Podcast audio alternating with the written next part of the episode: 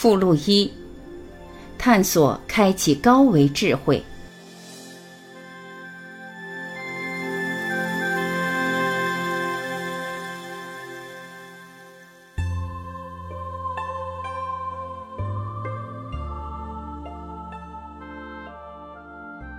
汇入到人类意识纵向提升的宏光大愿中。遇到刘峰老师和开启你的高维智慧，是我心想事成的一次印证。这件事要从头说起。二零零二年十二月十二日十二点钟，我经历了一次濒死体验，就像是一份宇宙赐予我的丰厚礼物。当我离开无比绚丽的光，从充满爱的襁褓频率中被撕裂出来时，我坠落回三维世界那个冰凉的躯壳中，望着漆黑的天花板，我发了一个大愿：哪怕我要以重拼万死之力，也要找回那个绝美的天堂，那里才是我的家。我要找到回家的途径。开始饥渴的阅读，我希望从圣经、古兰经、佛经及所有与生命终极实相有关的著作中寻找答案。接下来，我废寝忘食地奔波于欧洲、美国，总之，我把每一分钱都花到各地的心灵成长课程上，默默地启程。直到今天，我在艺术与心灵成长的道路上已经走了十八年。可是，我并没有再次回到那个绝美的天堂。我的直觉知道，这绝美的天堂只能存在于我的心中。然而，心智概念上，我却无法解释。一天，有个亲戚转给我一个录像，并且加了一句：“你好像最喜欢这类事情。”打开后，这个视频令我兴奋不已。刘峰老师用最简单、最精炼的三维科学语境，在我的心智上呈现了一个台阶。它是迈向更高维度的更高视角，也是一束人类纵向突围的光之途径。当时我还在法国，对自己发愿说：联合更多像刘峰老师这样的大彻大悟者，携手成就这次人类在意识上的提升。二零一七年，也就是我发愿后的第十二天，我真的见到了刘峰老师，就在十二月。如刘峰老师所说，在宇宙中描述智慧的系统有无穷多个。其实，任何一个人都有可能创造出新的系统。是的，世界上每一个追求心灵成长的人都希望相信他们学到的是一个千真万确的真理。就拿我四十多年的创作生涯来看吧，艺术就是我独特的修心法门。记得一九七零年代初。父亲任教的大学后面有个植物园，当时我十三岁，常常整天逗留在植物园里，在那里欣赏各种花草昆虫。我观察蜜蜂如何在玫瑰花上采蜜，我盯着小蜜蜂们，屏住呼吸，观察它们每一个细小优雅的动作。这段生活是我与神圣生命合一的第一个启蒙经验。为了使这个世界更美好，我庄严地面向花朵和小蜜蜂们发了一个天真幼稚的大愿：我要把自己能看见的一切，通通化成美好的。从此，拿起画笔，一气呵成。我以直觉和心为坐标，艺术为载具，开始了长达四十多年的探索。自一九七零年代起，我开始不按社会喜好的题材创作。当然，我对自己的作品越来越费解，可是我依然坚持用这种发声创作。时隔十年甚至二十年以后，忽然我开始领悟到，那些作品里面蕴藏着更多的高维信息。这就是刘峰老师在《开启你的高维智慧》书中所说的：每个生命的层次不只停留在三维，还有更高的维度。这种多层次的生命状态，站在三维空间其实是无法理解的。但是我们站在整个宇宙看的时候，会发现我们老祖宗给出的智慧，早就把生命的层次向我们讲清楚了。只是从下往上看，我们看不懂。只有站在整个宇宙观的时候，我们才能看到生命不同层次演绎出来的事件，看出它不同的意义。如此，我明白到为什么每次在创作中我会喜悦，作品完成之后我会惊讶地问自己：这难道是我画的吗？艺术是一次次好奇的历险，是一场场热情的空生妙有。艺术从来就不是牟利的工具，艺术天生具备灵动的高维属性，因为艺术是表达生命总体最高情感系统的枢纽与零件。我一直拿自己当做一只小白鼠，在心灵艺术科学的实验室里探索。难道艺术不是人类灵性科学的一个法门吗？反正我在那里折腾了自己四十多年。结果，我的内部世界变得五彩斑斓，万物复苏，不再在乎任何非议的去创作，放弃了强化我的重要性，把我转化为我们。如此分离的幻象，豁然被内部一种强而温柔的光充满，使昨日的陈糠烂谷子瞬间瓦解。但是，从逻辑层面看，这个过程又如何定义呢？刘峰老师在书中是这样阐述的：所有呈现的事物全是投影的像，在现实中没有任何一种呈现是真实的，它全是假的。只是它的假有相对性，相对于二维的图像，三维是真，二维是假；相对于三维来讲，四维是真，而三维是投影的像是假。如此依次递进。n 减一维是相对的假，n 维是相对的真，只有 n 趋于无穷大时，它才是绝对的真。在那个绝对真面前，一切成了绝对的假。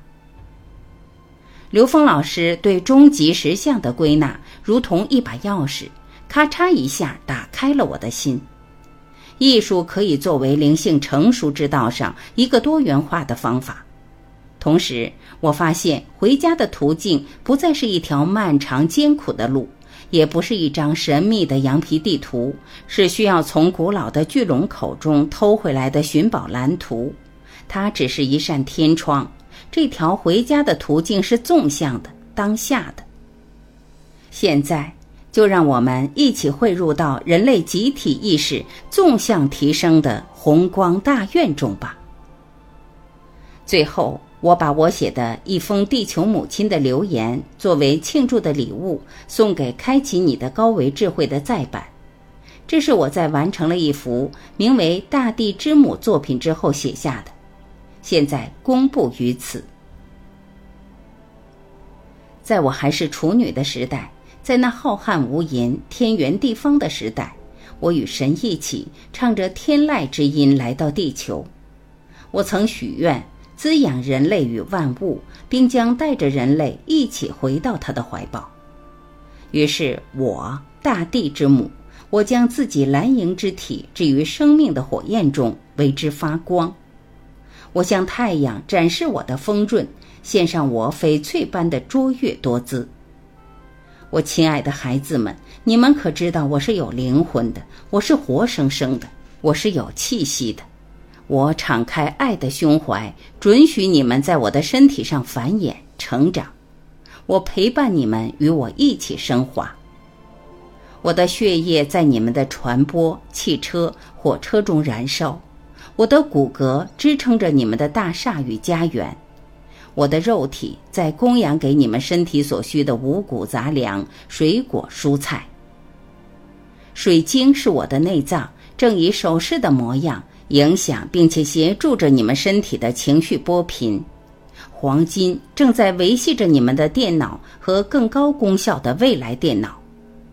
就在昨天，亚马逊的腹地，我的肺部已经被点燃，熊熊的燃烧着，我艰难的喘息着，准备咽下最后一口气。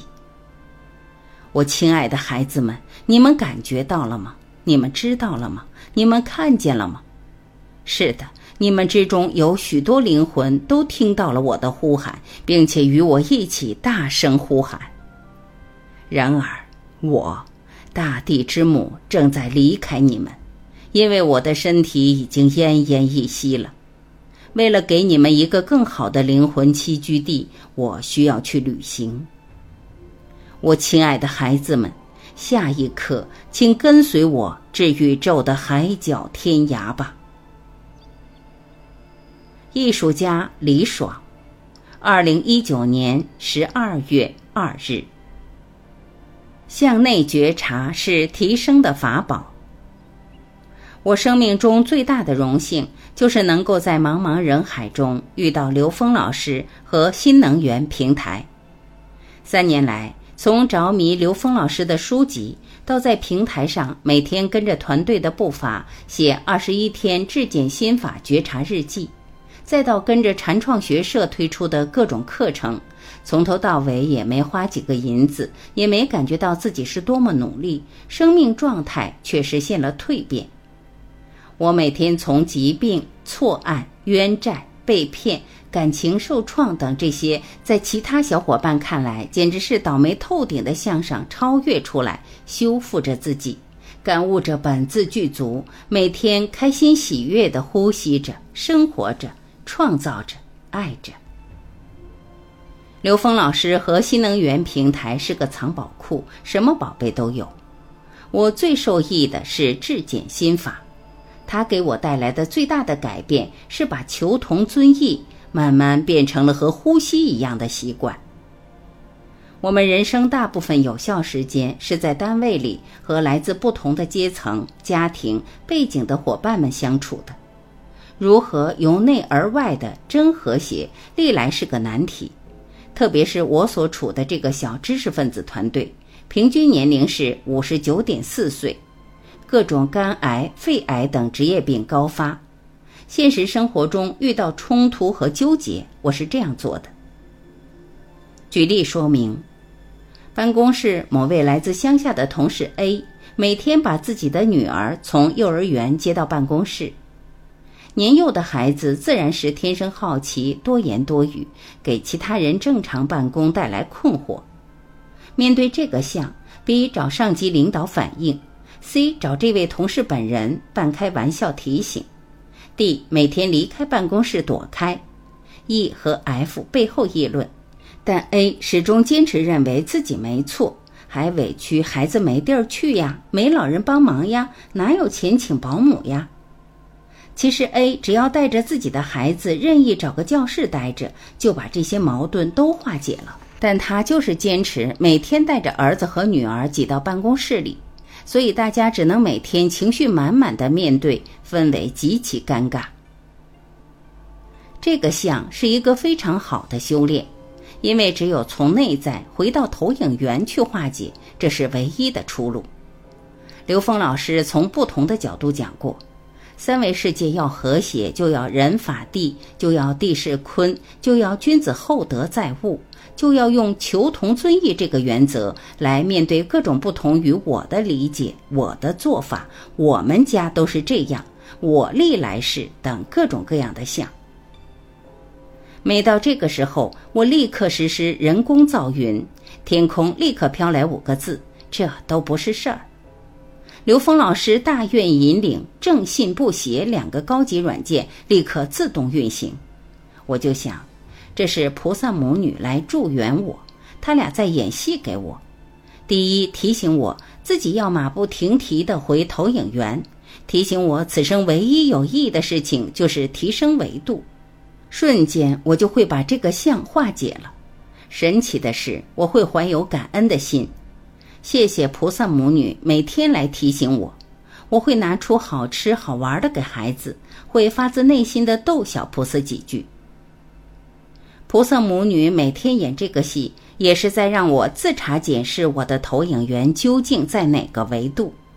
它在神奇的显示出我的维度是在分别心满满、念念余愿的维度呢，还是在念念清明、念念善存的高维路上？菩萨母女在提醒我：善护念，莫下念。当能把这件事情背后的意义看明白的时候，我怎么还能对这对母女生起烦恼呢？我只有满满的感恩，满满的爱。这个相如果不从内在化解，不用心法化解，那结局一定是同事矛盾满满，上下级矛盾发生，各种情绪带来的疾病一定会接踵而至，还有各种微妙的较劲，宝贵的人生耗费在这些鸡毛蒜皮的事儿上，那就太遗憾了。二十一天质检心法这个法器，会帮助我们化解各种生命中的纠结，更是化解各种难题的神器。祝福更多的人能够从刘峰老师和新能源平台用最小的能量输出，获得最大的人生收获。祝福每个生命都活出内外和谐统一、交响共鸣的生命状态，获得内外和谐统一的大圆满。以下内容为方太静的质检心法觉察日志节选内容。注。方太静老师的工作是老师，他的很多日志是与他的学生之间的互动。我们节选了三篇分享。二零一九年十一月四日，绝。自己器重的一个学生最近字迹潦草，严重到家庭作业被单独拿出来的程度，想把他叫过来问问情况，然后对症下药。谆谆教导堂不奏效，就是批评大药丸；实在不行，就是检查吊瓶伺候上。估计和家长共同联合会诊动手术，这绝杀技是用不着。待启动时想，何不回投影员会诊呢？因为能看到这个像，说明有病的是我，不是孩子。不看不知道，一看吓一跳。悟。看到了自己的不允许，更看到了自己想习惯性的运用各种知识进行说教的低维无效认知。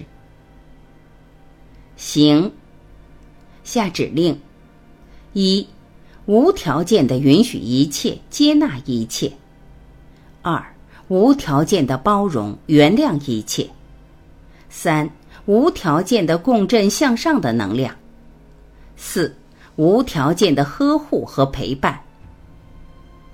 正。一不分析、不评判、不下定义，尊重孩子选择犯错这个个体功课。所以我啥也不说，就是给出包容和接纳。二带着满满的爱心，请他帮忙选出全班同学作业中用蓝色笔书写的。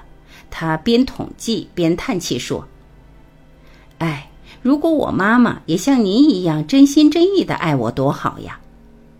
我问他：“难道妈妈不爱你吗？”他激动地说：“妈妈爱那个听她话的我，妈妈爱那个不犯错的我。我不喜欢这样的爱。”滴水藏海，孩子的话投影出来亲子关系的状态。我继续问他：“那你爱妈妈吗？”他没犹豫。爱呀，我逗他，他的做法你不喜欢，那你还爱他干嘛呀？他犹豫了一下，回答说：“他咋样是他的事儿，不妨碍我爱他。”多智慧的孩子呀！我暗自庆幸自己掌握了现实中遇到纠结的时候，要先回到投影源，转一分钟的质检心法。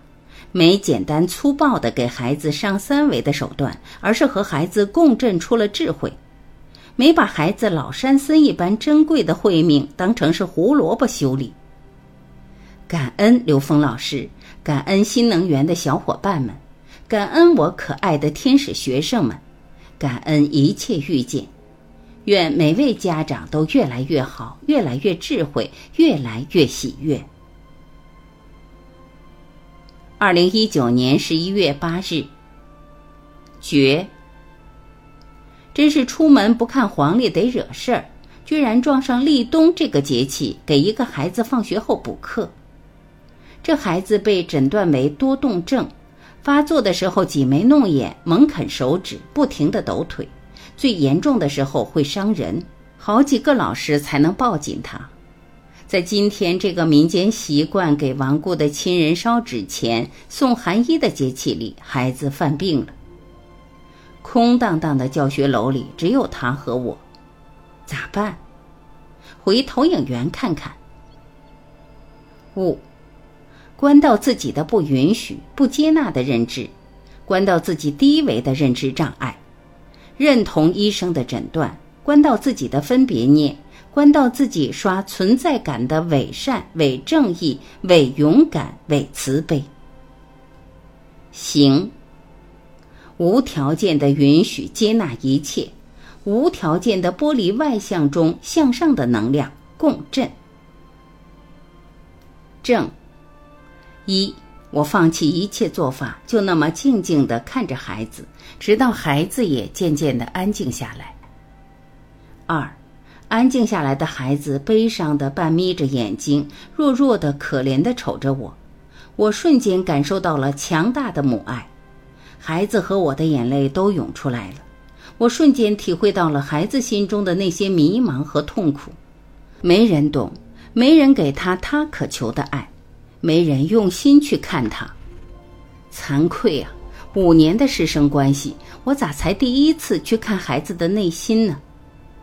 我忍不住不停的默默的对孩子说：“对不起，宝贝，老师错了，请原谅，老师爱你。爱是唤醒孩子慧命的唯一途径。”爱是化解孩子任何纠结的神器。感恩刘峰老师，感恩新能源的小伙伴们，感恩宝贝孩子，感恩一切遇见，祝福孩子们人生体验愉悦顺利。二零一九年十一月二十八日，绝，帮助孩子们整理最终版的档案材料。这种工作类似多米诺骨牌，一个出问题就会受到波及，全部重来。突然发现里面又有几个不合格的，导致我之前做了三天，今天又加班做了三十分钟的工作，得重新来过，火儿腾的起来了。这是哪个讨厌鬼？看到自己的情绪了，赶紧跑回投影源求助去也。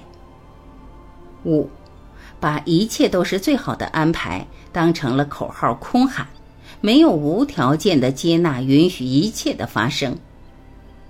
行，无条件的接纳，允许，无条件的共振向上的能量，无条件的感恩。正，一，抛出避火诀，一切都是最好的安排，立刻开心的重新来过。二，感谢这几个小宝贝告诉我。不要听从大脑袋的老旧经验哟，我们这批孩子可是不一样的中国梦的践行者呀！舞台变了，舞台边界不一样了。老师，您再不能用以前的认知了，一定要摸清楚新的舞台边界条件，才能愉快玩耍呀。后面的工作，我安静下来五分钟，做质检心法的五境，然后聚精会神的再复查一遍。提前四十分钟完美完成任务，成为全市第一个提交档案的。感恩刘峰老师，感恩新能源的小伙伴们，把这么好用的质检心法无私落地。祝福大家越来越智慧，越来越正能量满满。新能源践行者方太静老师，化名。体悟老师所讲，学走自己的路。我想先从一次刘峰老师在课上回答一位朋友的问题开始说起。那位朋友说：“刘峰老师，您能教我怎么到高维吗？”老师没有丝毫犹豫，直接说：“我不管我怎么教，我只管我怎么学。”如此短的回答，却让我明白了一个深刻的道理。这也是老师在课堂上反复说的一句话。相信自己本自具足，你不会自卑；相信众生本自具足，你不会自傲。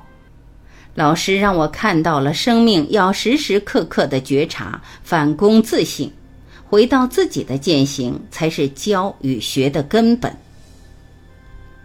我和老师在一起共事有近九年的时间，有幸近距离的和老师学习交流。借此机会，我把多年来对我印象深刻的内容和大家一起分享。一，借用科学语境，听过老师讲课的朋友，一定经常听到老师开篇会这样讲：每个人拥有的知识足够悟道，人不需要增加更多的知识去悟道。我今天所讲的量子物理、相对论等科学名词，是我借用的工具，只是为了调动这个课堂的场域。出门您赶紧把它扔掉，否则我是在放毒。我不增加大家的所知障。最早听到这句话，我想的和很多朋友可能一样，老师很谦虚，这样说太高明了。但当我深入再悟老师所讲的内容的时候，赫然发现这句话好似一个基础共识，是老师所说的一切思想的缘起。借用科学语境做一个描述真理的比喻，让听到的朋友以科学语境的解读作为一个探索内在的桥梁，不断走进真理。二，系统集成。第一次见到老师的时候，他就提出一个当时我觉得特别晦涩难懂的词——系统集成。这么多年来，看到老师借用科学语境和不同领域的专家学者对话，进入不同的行业去解读顶层战略规划，不断呈现的彼此皆大欢喜映入我的眼帘。我时常在想，到底发生了什么？老师这么说。我的人生有三个愿望：一、建立东西方科技的桥梁。早年在硅谷的职业生涯，我做到了；建立一条东西方文化的桥梁，这是我目前正在做的；三、建立一条从此岸到彼岸的桥梁，这是我一生的诉求，以生命的圆满为目标。我听到此话乐了。原来老师是修桥的，修一条走向人生圆满的桥，一条从我、小我、个体的我到我、大我、整体的我的桥梁。而系统集成是链接此岸到彼岸的工具，是践行无分别的思想方法。三，生态、责任、公益，从新开始的可持续发展。老师在各个场合都会提到生态、责任、公益这三个名词。他说，未来这三点是人类可持续生存和可持续发展的基础。有朋友问：“您一直这么做公益，怎么可持续传播发展呀？”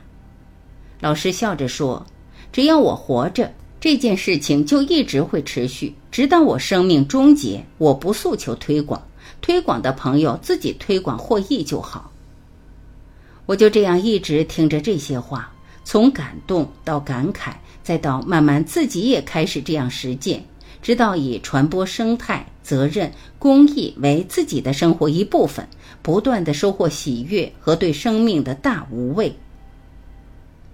二零一九年立冬那天，陪伴我三十多年的我最亲爱的奶奶永远离开了我。那天早上，主治医生来查房，他看着监控设备说：“今天还行吧？”我马上笑着对他说：“不是还行，您可以说没问题的。”他于是改口对着奶奶说：“老太太，您没问题的，明天就可以出院，活蹦乱跳的回家了。”也许是奶奶释然了，紧接着所有指标都往零的方向去了。这个时候，我轻轻地摸着奶奶的头，对她说：“奶奶，您向着光的方向走，永远不要停留。”在这一刻，我没有流下眼泪，用我全部的力量祝福奶奶一路走好。老师曾经对我们说：“死亡就像是转身，向东走后再转头向西，生命的质量比生命的长度要重要的多。”人生的根本意义就是提升意识能量的自由度。听着老师的教诲，心中默默的发了一个愿：愿我们所做的新能源能够链接一切，喜乐圆满。新能源李东泽，二零一九年十二月七日。